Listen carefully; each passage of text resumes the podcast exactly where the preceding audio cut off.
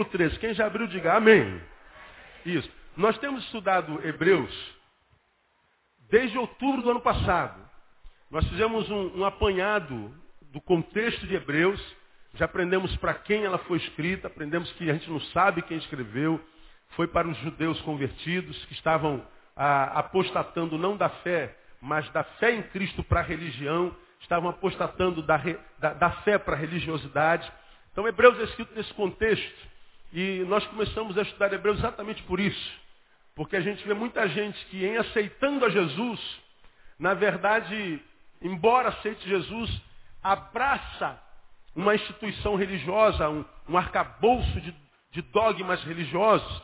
E às vezes esse arcabouço de dogma religioso é, o impregna de tal forma que a gente não consegue ver Jesus nele. E aí a pessoa se torna membro de uma doutrina evangélica, de uma instituição evangélica ou não, e essa, essa conversão ou essa mudança de religião não transforma no ser humano melhor.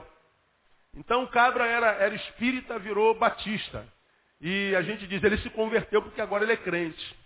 Agora você vai analisar a essência da vida dele. Ele melhorou enquanto ser humano? Virou um melhor pai, melhor filho? Virou um, um, um, colega de trabalho mais sociável, mais simpático? Ele virou uma pessoa mais atraente? Ou ele virou um antipático, um brigão, um birrento, camarada repelente, que não atrai ninguém, pelo contrário, ele espelha. Né? Ele virou um, um altã. Né? Quem sabe o que é altã? É um repelente, né? Então, é, é, é, tem gente que se converte assim, um cara fica feio, chato, antipático e diz que é em nome de Jesus. Aí o que, que acontece no Brasil, no mundo hoje? O homem sem Deus olha para muitos crentes e fala assim, moço, para eu aceitar Jesus eu tenho que ficar assim, igualzinho a ele, a ela? Tem. Você está louco. Eu não quero ser crente nunca. O que, que acontece? Os mensageiros fazem com que os homens abram mão da mensagem. A religião estraga o homem. Jesus dá uma nova vida para o homem. Então, a, o autor de Hebreus percebeu que os judeus que saíram do judaísmo e aceitaram a Cristo estavam trazendo consigo parte da sua religiosidade para a graça. Então parece que nesse contexto o livro foi escrito, para que vocês não apostatem da graça para a religião. Eu acho que essa palavra é muito pertinente para o tempo que se chama hoje. Eu conheço muito mais religiosos do que cristãos muito mais é, é, institucionalistas do que discípulos de Jesus. E é por causa disso que a igreja evangélica no Brasil cresce em número, mas não cresce em influência na sociedade. O número de gente que enche a igreja aumenta, mas a qualidade de vida do lado de fora da igreja está sempre piorando. É porque é muita religião, pouca graça. Muito dogma, muito pouca solidariedade, pouco amor. Não é? Então foi nesse contexto. Então nós falamos tudo isso tal, e, e o, texto exalta a supremacia de Cristo em detrimento aos anjos, é uma palavra que, que, que contradiz os, os agnósticos daquela, daquele tempo. Estamos estudando tudo isso lá e eu, não dá para rever isso tudo de novo. Aí, depois que ela fala sobre assuntos pertinentes e profundos, para mim o maior tratado cristológico da Bíblia é Hebreus. O livro que mais fala de Jesus, com mais profundidade fala de Jesus na Bíblia, é Hebreus. Mais do que cada livro do evangélico até. É muito profundo o livro de Hebreus. Se eu fosse você, eu lia todo o livro de Hebreus. Aí nós estudamos o, o, o contexto, o conjunto, o arcabouço, a, a tese do livro de Hebreus, e chegamos ao último capítulo, que é o 13, e a gente passou então a estudar versículo por versículo o versículo, o capítulo 13, que é o último, que é a, a, o, o epílogo, é a carta de despedida do livro de Hebreus. Que aí ele termina o livro. O primeiro versículo do último capítulo é esse que eu quero que, se vocês esquecerem tudo, não esqueçam jamais. Versículo 1 do capítulo 13, permaneça o amor fraternal. Esse aqui eu preciso repetir toda quarta-feira, como quem diz, olha, eu ensinei vocês tudo que eu ensinei no livro de Hebreus. Essa profundidade toda cristológica. Mas se vocês não aprenderem ou não guardarem tudo que eu ensinei, uma coisa vocês não podem esquecer, uma coisa vocês não podem tirar da cabeça. O que tem que permanecer é o amor fraternal. Que é o amor ao próximo. A palavra lá é, é é, Filadélfia Menetó. Amor ao próximo, amor ao irmão. Ele está dizendo que conta no final não é a quantidade de informação que eu tenho da Bíblia. Porque você sabe que tem um monte de crente aqui, 50 anos de igreja, que às vezes chega perto de você para mostrar para você que ele sabe mais Bíblia que você. Pastor, o senhor sabe quem foi a tia do neto, do sobrinho de Joquebede? Como, irmão? Eu não faço a menor ideia. O senhor sabe quem foi o sobrinho do irmão, do cunhado de Jesus? Não faço a menor ideia. Aí ele diz para você o nome com um sorriso sarcástico nos lábios. Chega na cantina e fala assim, rapaz, eu estou preocupado com o pastor Neil, porque o pastor Neil não conhece Bíblia. Aí ele acha que isso é conhecimento bíblico. Não, isso é informação. Isso é informação histórica. O conhecimento bíblico é aquele que faz da Bíblia mais do que um livro de informação, mas é palavra de Deus, que quando entra no teu coração, melhora o ser humano que você é, e essa palavra que entrou em você pelo ouvido, a fé vem pelo ouvir, muda o teu ser e sai de você através dos teus gestos, atos, atitudes. Aí vem Jesus e diz assim, ó, pelos frutos os conhecereis. Ele está dizendo assim, ó, eu sei aquele por quem, em quem a Bíblia entrou. Eu sei aquele em quem a palavra entrou, a partir da forma como ele exterioriza a palavra que entrou. Então, o conhecimento bíblico, meu querido irmão, minha amada ovelha, essa palavra é para a ovelha de Betânia. Se você quiser receber, você recebe. Você deve ouvir o seu pastor, não é? Aqui o pastor dessa igreja ensina isso aqui. Conhecimento bíblico é aquilo que entra porque é vida, não é letra, letra mata. Muda o teu ser e essa palavra que entrou pelo ouvido, que mudou você, transformou você em nova criatura, vai mudar a tua forma de viver, de encarar a vida, de encarar os outros, de encarar Deus, tudo vai se transformar num ser humano melhor. Então tu vê um monte de crente na igreja que fica lá gravando, decorando versículo, decorando versículo, ele acha que é isso que vai contar. Esse versículo diz assim, ó, o que interessa no final não é o quanto você sabe, não é o quanto você fez, é o quanto você amou. Permaneça o amor fraternal, o amor é que não pode acabar. Então, tem um monte de crentes, a maioria deles, aqueles crentes chatos da igreja, irmão, aqueles que não falta uma assembleia administrativa para encher o saco, o cara não vai, nem culto de oração, mas a assembleia ele vai, miserento. E ele perturba. Ele diz, não, porque eu gosto de tudo no seu devido lugar. Eu sou um crente austero. É, você acha que está abafando, né, seu mané? Jesus vai perguntar, você amor quem? Através do seu amor, quantos foram alcançados pela graça? Cadê os teus frutos de amor? Ah, isso aí não deu tempo, eu estava na igreja. Pois é, a igreja não precisa de santo. Precisa de santo é o mundo. Né? Pelos frutos conhecereis. Permaneça o amor fraternal. Depois nós falamos, não vos esqueçais da hospitalidade. Depois falamos, lembrai-vos dos presos como se estivessem presos com eles. E paramos em, pulamos o 4, falamos sobre seja a vossa vida isenta de ganância, né? Cuidado com a forma como você lida com o dinheiro. E voltamos para o versículo 4, estudando honrado seja entre todos o matrimônio. E na quarta-feira nós falamos sobre isso, que é rogamós, né? honrar o matrimônio. Rogamós vem de né? Daí, bigamia, monogâmico, gamia é casamento. Nós falamos como é o casamento do Novo Testamento. Falamos sobre morar juntos, morar junto não é casamento, é dividir endereço. Falamos sobre o, o, aquela, aquele documento que hoje se usa muito, como é o nome dele? Contrato pré-nupcial, que muitos acham que é casamento, não é casamento. Falamos sobre a história do casamento. Falamos sobre a ideia do papel passado, quando foi que o papel é, passou a ser assinado. Falamos por que muitos não querem assinar o papel. Ah, isso é só um papel. Pois é, se ama, é só um papel, assina. Mas geralmente o cabra diz que ama e diz que é só um papel e não assina. Ora, quem ama, irmão, não assina só papel, bota a impressão digital, dorme no papel, se cobre com papel. Se for para ficar contigo, meu amor, eu faço qualquer coisa. Se for couro, se for napa, se for para tatuar, eu tatuo também. Não é? Você já viu? Tem gente que, que ama tanto cachorro. Eu sou apaixonado pelo meu cachorro, você sabe disso. E você sabe até o nome dele, não sabe? Shadow. É. A paixão da minha vida, é um filho. Chama ele Shadow Barreto, é um poodle. Quem tem cachorro sabe como é que é esse negócio. Tem gente que ama tanto cachorro que tatua o cachorro no braço. Eu já vi um monte de tatuagem, o cara com a cara do pitbull, do bulldog, até do poodle. Eu vi nessas férias um cara, podia chamar de montanha, tá? dois de mim, músculo puro, com um pudolzinho no, no, no braço. Aí tu acha até estranho, né? Aí, se tu, se tu olha o cara e fala assim, pô, esse cara é apaixonado por cachorro ou é boiola? É um ou outro, não é? Entende? Agora tu vai perguntar se ele é boiola? Dois metros de altura? Não vai. Então vamos acreditar que ele ama o cachorro. Não é? Porque eu amo o cachorro. Então tem gente que tatua o cachorro lá. Agora, diz que ama a mulher, nem o nome bota no papel. É, deve ter gente catucando outro aí já. E a mulher deve estar, tá vendo, safado? Você está me enrolando? Tal.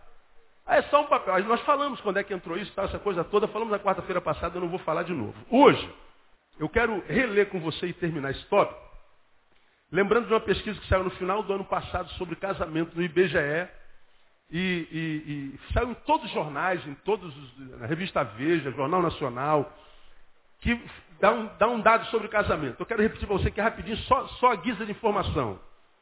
Para cada quatro casamentos realizados em 2007, foi registrada uma separação. É o que mostra a estatística do registro civil divulgada nesta quinta-feira pelo, pelo, Instituto Brasileiro de Geografia e Estatística. Foi em dezembro. De acordo com o estudo, em 2007 foram realizados 916.006 casamentos no país. 2,9 a mais do que em 2006. Já o número de dissoluções, soma dos divórcios, dos divórcios diretos, sem recursos, sem separações, chegou a 231.329 a maior taxa na série mantida pelo IBGE desde 1984. Em 23 anos, a taxa de divórcios teve crescimento superior a 200%. O divórcio cresceu nos últimos 23 anos 200%. 200%. Só em 2006 foram 160.848. Em 2007, 179.342. Bom, isso aqui vem comprovar que o casamento institucional tem entrado num processo de decadência e falência nas últimas décadas. Isso dentro da igreja. Separação dentro da igreja acontece toda hora, irmão. A gente só não tem coragem de falar isso. Agora, olha para o lado que você vai ver. Isso não é um privilégio da igreja Batista Betânia, em qualquer lugar. Qualquer lugar. Muitos casais querem falar assim, ah, nossa, nosso casamento está em crise, porque a minha família atrapalhou, porque a família dela atrapalhou, porque a igreja não investiu, porque o pastor não deu apoio, porque o vizinho fez não sei o quê, porque não.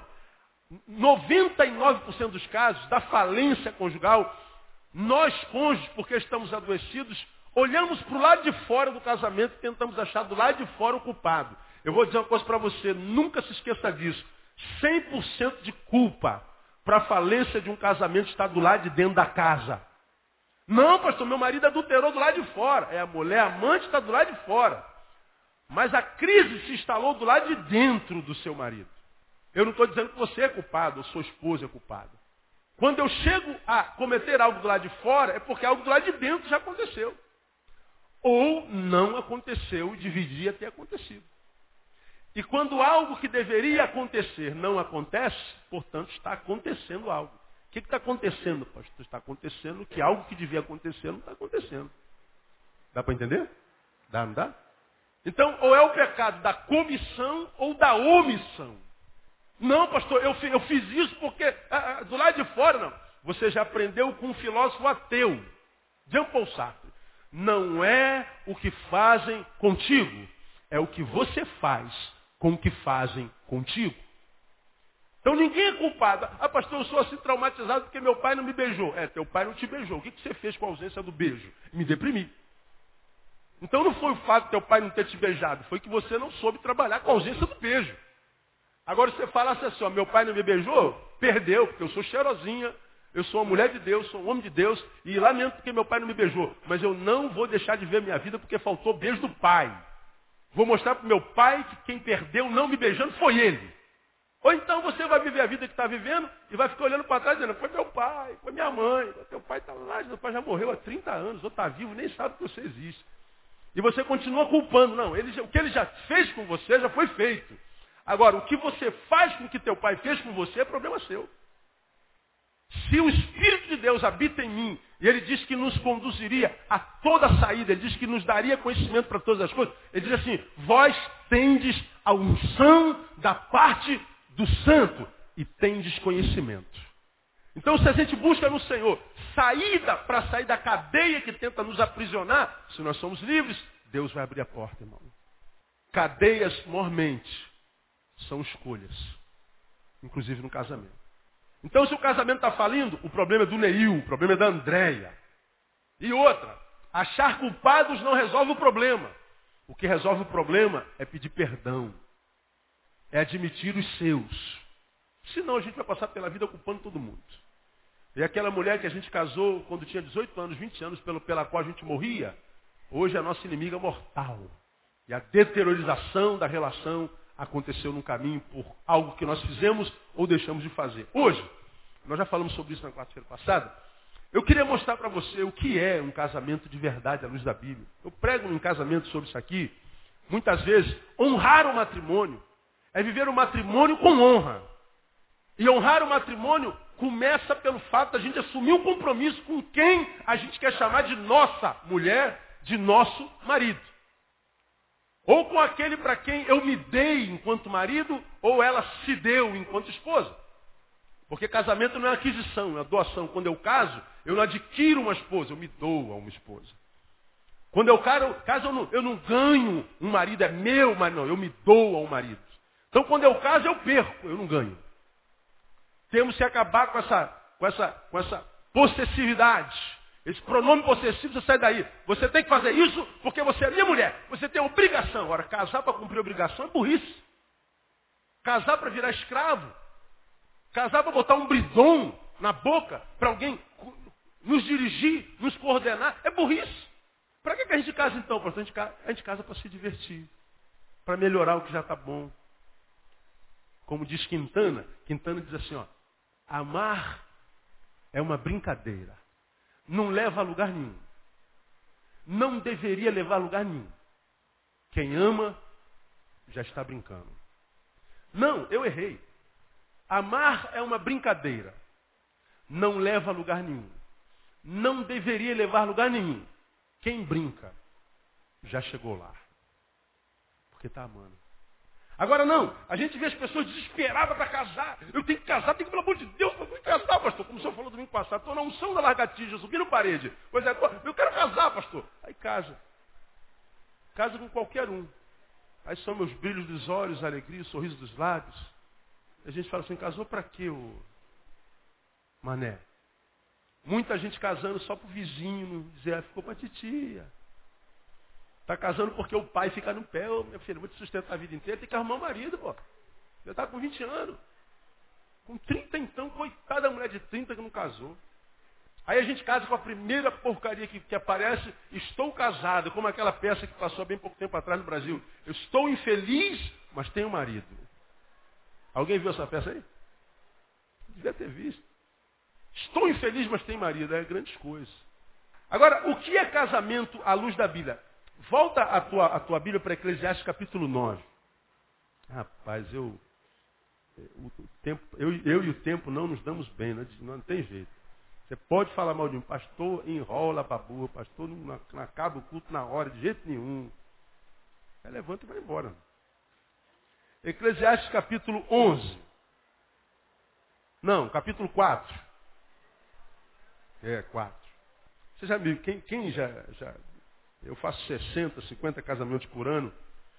Quem, quem, já, já quem, quem, participa de todos os casamentos já ouviu essa palavra aqui. Mas se você nunca viu um casamento, você não deve ter ouvido essa palavra aqui. Quando é que o casamento é casamento de verdade? Porque nós aprendemos na semana passada que o que faz um casamento, um casamento não é assinatura do papel. O que faz um casamento de verdade é, é, é, é o casamento dos corações. Não é? Pois é, pastor, se o coração casa, não precisa assinar. É só que o coração casado assina qualquer coisa. É legitimação. É fazer o outro feliz. Legitimação. Então, quando é que um casamento é casamento? Eclesiastes capítulo 4, versículo 9, diz assim, ó. Melhor é serem o que? Leia para mim. Dois do que o quê? É melhor serem dois do que um. Por quê? Porque tem melhor paga do seu trabalho. Se caírem, um levantará o seu companheiro mas há do que estiver só, pois caindo não haverá outro que o levante. Também se dois dormirem juntos, eles se aquentarão, mas um só, como se aquentará? E se alguém quiser prevalecer contra um, os dois lhe resistirão. e o cordão de três dobras não se quebra tão depressa. Então presta atenção aqui que eu vou te falar. Quando, quando a palavra diz assim, é melhor serem dois do que um, não diz só é melhor serem dois do que um. Ele explica por que ele acredita que é melhor serem dois do que um. Portanto, um casamento, ele só fará bem se a união com aquele outro for melhor do que aquilo que eu sou hoje. Porque a bisavó já dizia, antes só o quê? Do quê? Mal acompanhado. Então o casamento, ele, ele só pode acontecer se for para melhorar muito, ou me melhorar muito em detrimento disso que eu sou hoje. Porque esse texto diz é melhor serem dois, mas tem uma razão pela qual eu digo isso. Eu não digo que melhor é serem dois só porque você vai ficar sozinha, não. É porque esses dois vão fazer algo que um sozinho não pode. Ele fala, portanto, que casamento só vale a pena, a, a relação só vale a pena quando esses dois conseguem, em maturidade, uma simbiose tão profunda que eles vivam uma troca igual. Que eles vivam uma troca simbiótica. Porque se for para um cumprir o papel e outro não cumprir o papel, é melhor não casar. Mas, se for um casamento só para cumprimento de papel, é melhor não casar. Porque quando a gente casa no Senhor e o nosso coração está casado, a gente não combina o que um vai fazer e o outro vai fazer, não. As coisas simplesmente fluem. Porque o dia que a gente tem que casar e botar no papel tudo que nós temos que fazer enquanto marido, enquanto mulher, de, os nossos deveres, o que nós precisamos cumprir, ora, já não flui mais naturalmente. Acontece igualzinho acontece no trabalho. Quando você entra no emprego, você vai aprender o que você tem que fazer naquela fábrica. Casamento acaba sendo a mesma coisa. Agora aqui, me ensina. Quando é que um casamento é casamento? O casamento é casamento quando ele supre pelo menos três necessidades básicas na vida de um ser humano. Necessidade. E essas necessidades foram aquelas que eu tenho certeza, embora Deus não tenha dito, mas estava pensando quando olhou para Adão e disse assim, não é bom que o homem esteja só.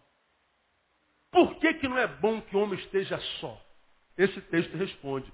Porque o homem tem algumas necessidades prementes para ser feliz. E o casamento vem suprir essas três necessidades, são várias necessidades, vou citar, três, três necessidades básicas. Qual é a primeira necessidade que um homem tem? De mutualidade. Por isso que o texto diz melhor serem dois, porque só dois podem trocar. Sozinho eu vou trocar com quem? Sozinho, a minha vida terá utilidade para quem? Enquanto relacionamento de amor, de proximidade, de essência.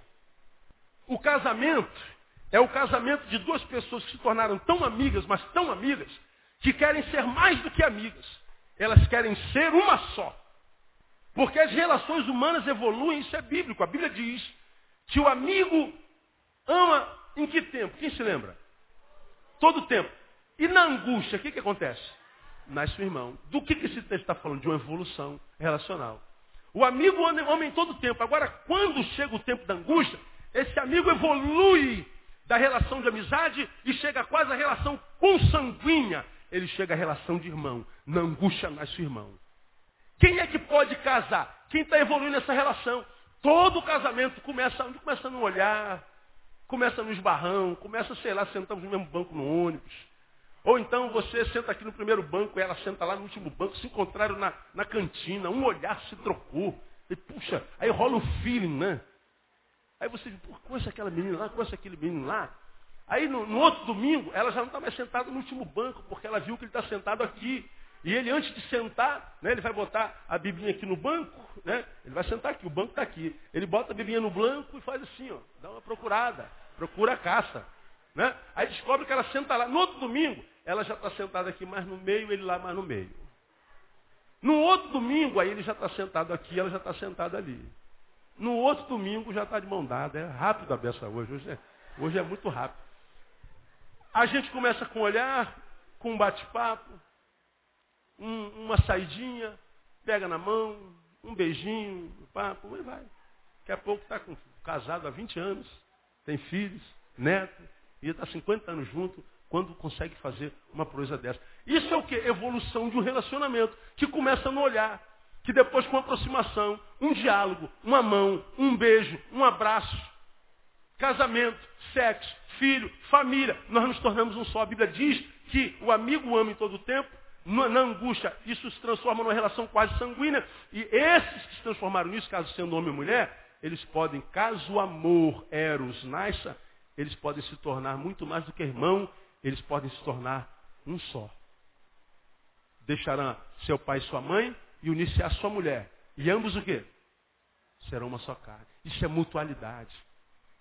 Casamento só é casamento quando gera essa mutualidade, quando gera intimidade. Quando essa mutualidade faz o que na vida do indivíduo que casou? Mata o que a gente conhece como mal do século, desde o século passado, que é a solidão. A mutualidade é o remédio para a solidão. Solidão, no final do século passado, cientistas disseram, é a maior promotora de depressão no ser humano. Não há nada no mundo que gere mais depressão no homem do que a solidão. Solidão não é plano de Deus para a vida de ninguém. Não é bom que o homem esteja o quê? Só. Quem disse isso? Deus. Você acha que Deus pode se enganar no diagnóstico?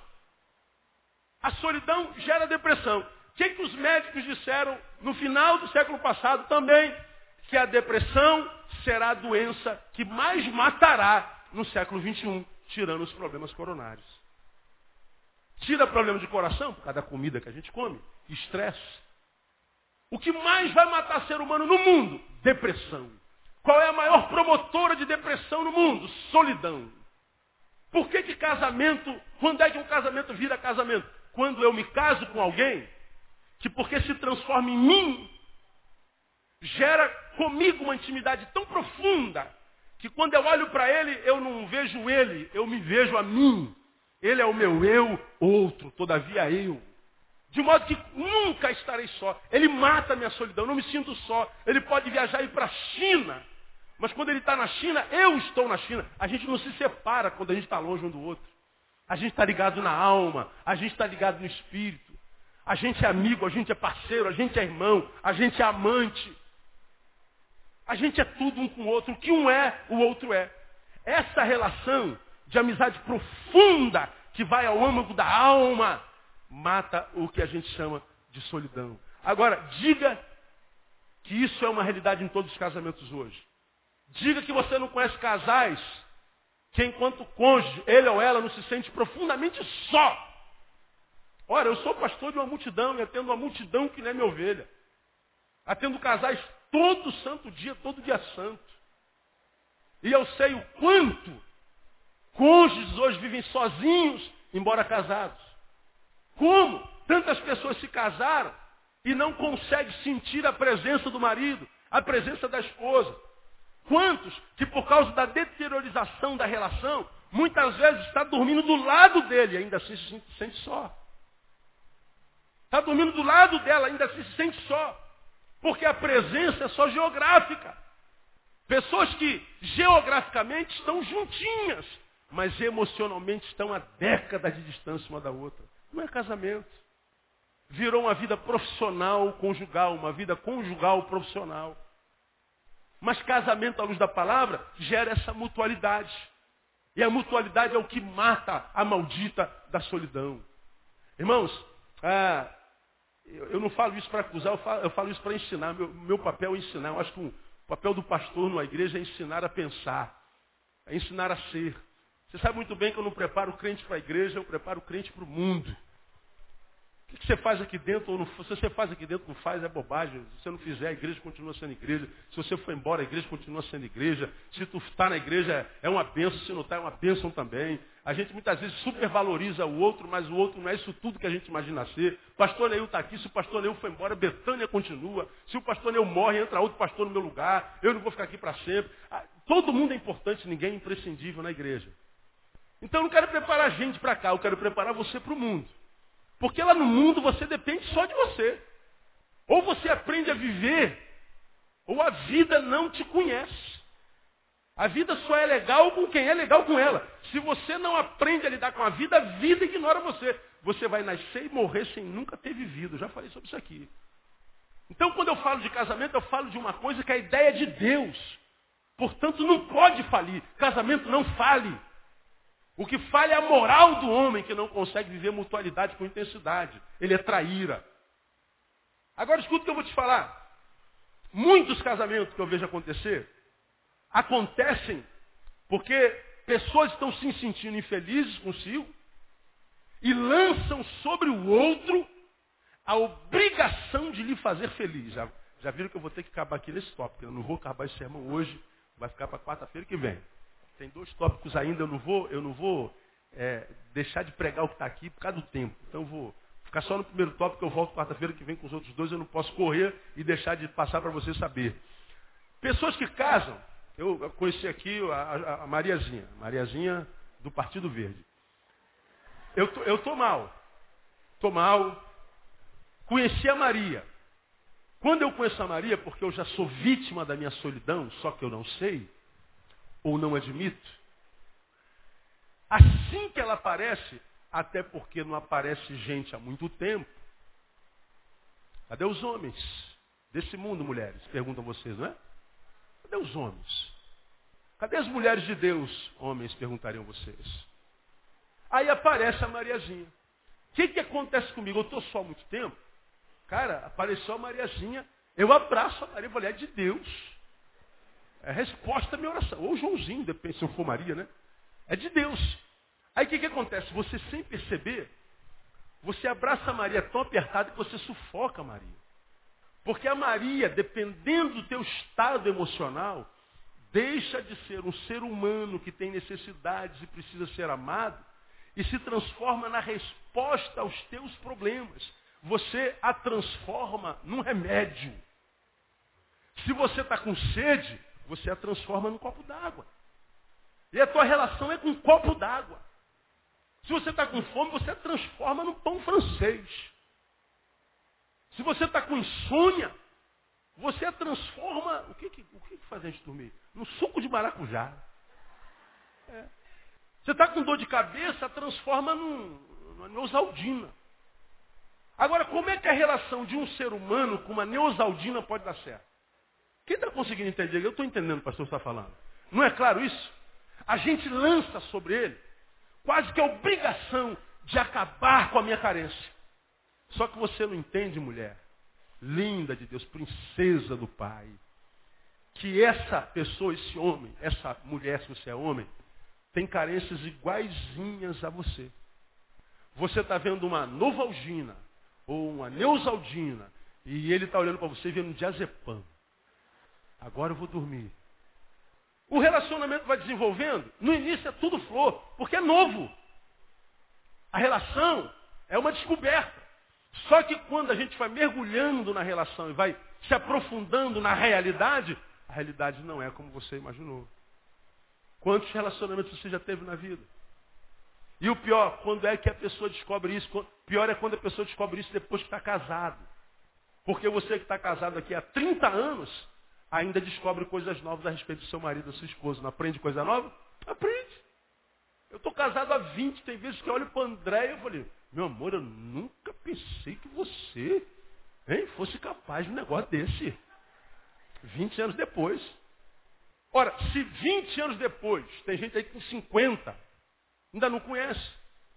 Aí a gente está desesperado para casar, casa, quebra a cara. Aí volta, pastor, por que, que Deus não abençoou? Deus não abençoou o casamento de Azepam com a Neusaldina, irmã.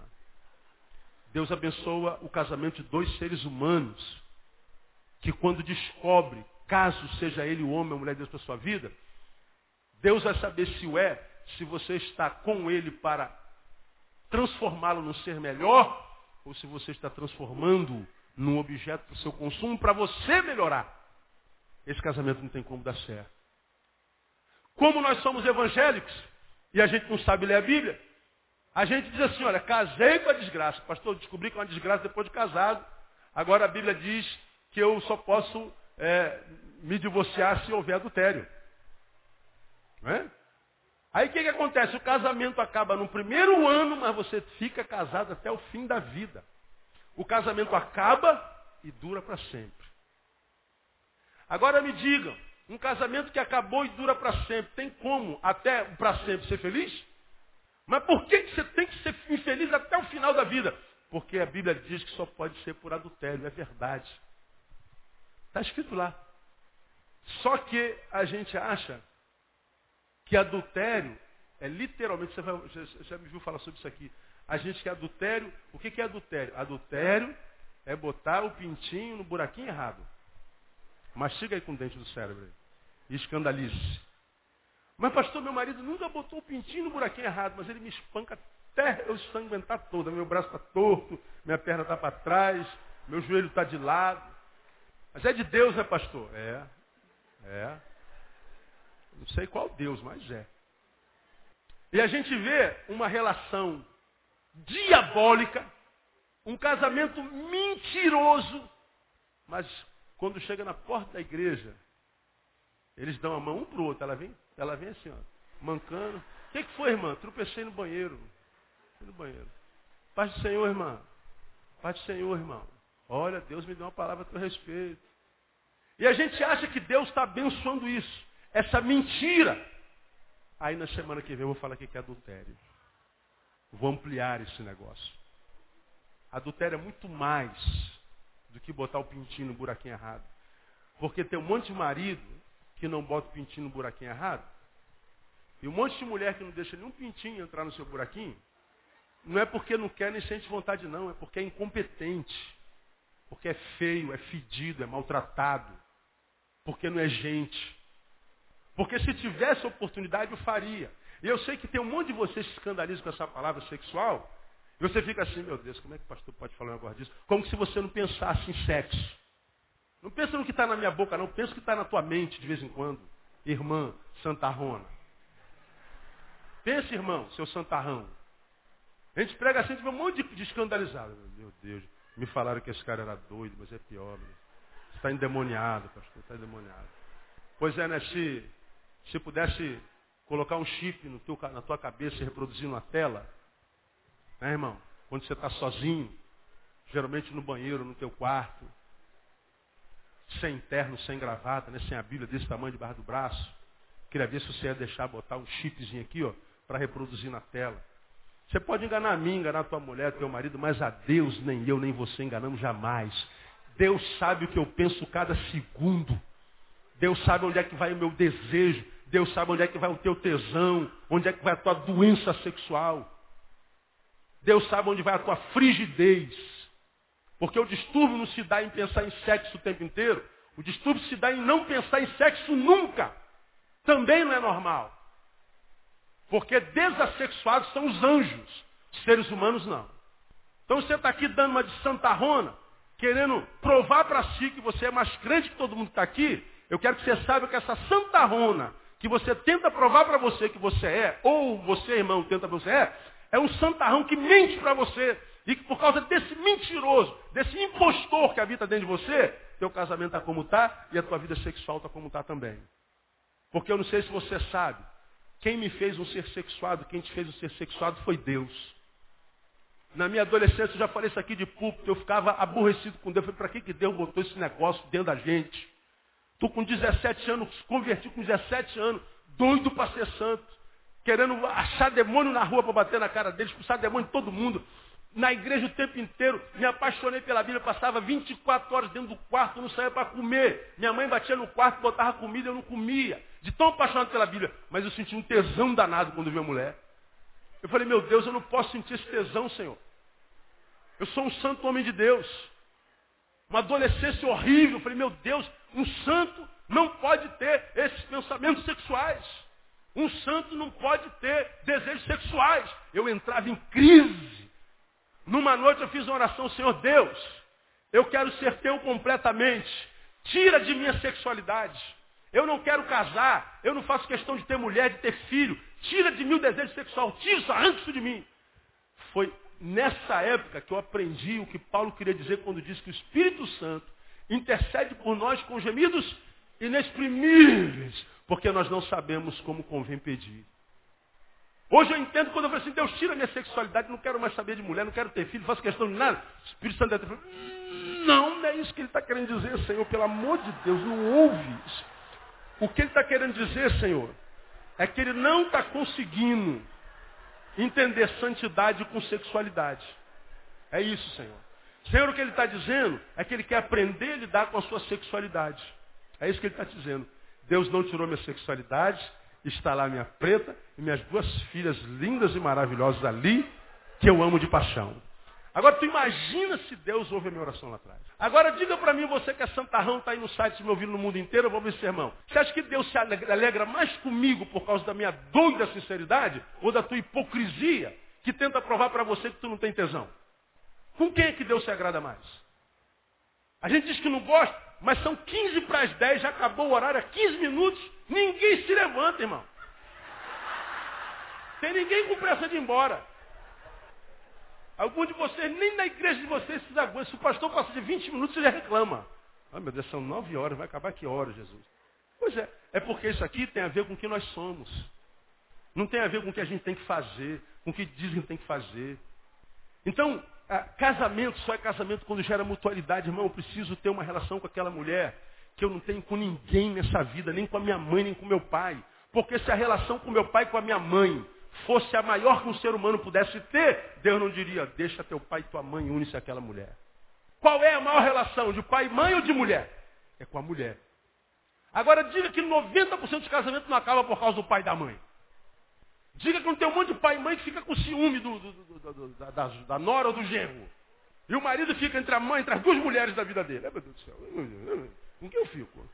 Não fica nem com a mãe nem com a esposa. É porque não sabe ler a Bíblia. Porque senão, deixe o seu marido, a sua mulher, e uniciar seu pai e sua mãe. Pronto, nem casa, fica lá. Fica lá. Então, ou o casamento gera mutualidade, ou nós não estaremos honrando o matrimônio. Honrar o matrimônio é gerar mutualidade. A minha mulher precisa ser não só a minha amante, a mulher que vai para a cama comigo, porque para ir para a cama com a gente não precisa ser mulher, não precisa ser esposa. Se é só sexo, qualquer uma serve. Mas não é só sexo. Antes do sexo tem que haver um monte de coisa. Essa mulher precisa ser minha amiga. Ela precisa ser minha confidente. Porque vai chegar um momento da nossa vida que a atração sexual, que geralmente é visual nos homens, já não vai haver mais pela mulher. Porque a lei da gravidade toma todo mundo, cai tudo, irmão. Aquela coisa linda que ela foi 20 anos atrás, hoje não é mais. O tempo vai, vai botando pé de galinha na cara de todo mundo. Ora, se o que me prende essa mulher é a beleza dela, é o desejo carnal que eu sinto por ela, quando ela perder a beleza, o casamento acaba. Aí tu vê um monte de homem, um monte de mulher, trocando a mulher de 40 por duas de 20. Porque o casamento durou em cima do desejo, em cima da carne. Agora, quando você vê uma pessoa que tem 50 anos de casado, dois velhinhos, aí você fala assim, meu Deus, será que esses dois existem em cima do tesão? Não, mas não é mesmo, irmão. Tem? Tem. Mas esse desejo sexual não é em cima da visão. O que te mantém um casamento depois que tudo cai? amizade. É o prazer de estar junto. É o casal que mais do que fazer alguma coisa quando está junto, aprende simplesmente a estar. Vamos dar uma saída? Fazer o quê? Nada, só para estar. Mutualidade. Eu estou com ela por causa da presença dela, por causa do papo dela, por causa do que ela é e não por causa do que ela pode me dar. Eu estou com ele por causa do que ele é e não por causa do que ele pode me dar. Isso é mutualidade. E essa é a necessidade premente na vida do ser humano, seja ele homem ou mulher. Quando isso acontece, isso é casamento. Deus te abençoe, te dê um casamento como esse no nome de Jesus. Quarta-feira que vem a gente volta e amplifica um pouco mais os dois sentimentos. Quem recebeu, aplauda o seu bem forte. Vamos ficar em pé, vamos orar e vamos embora.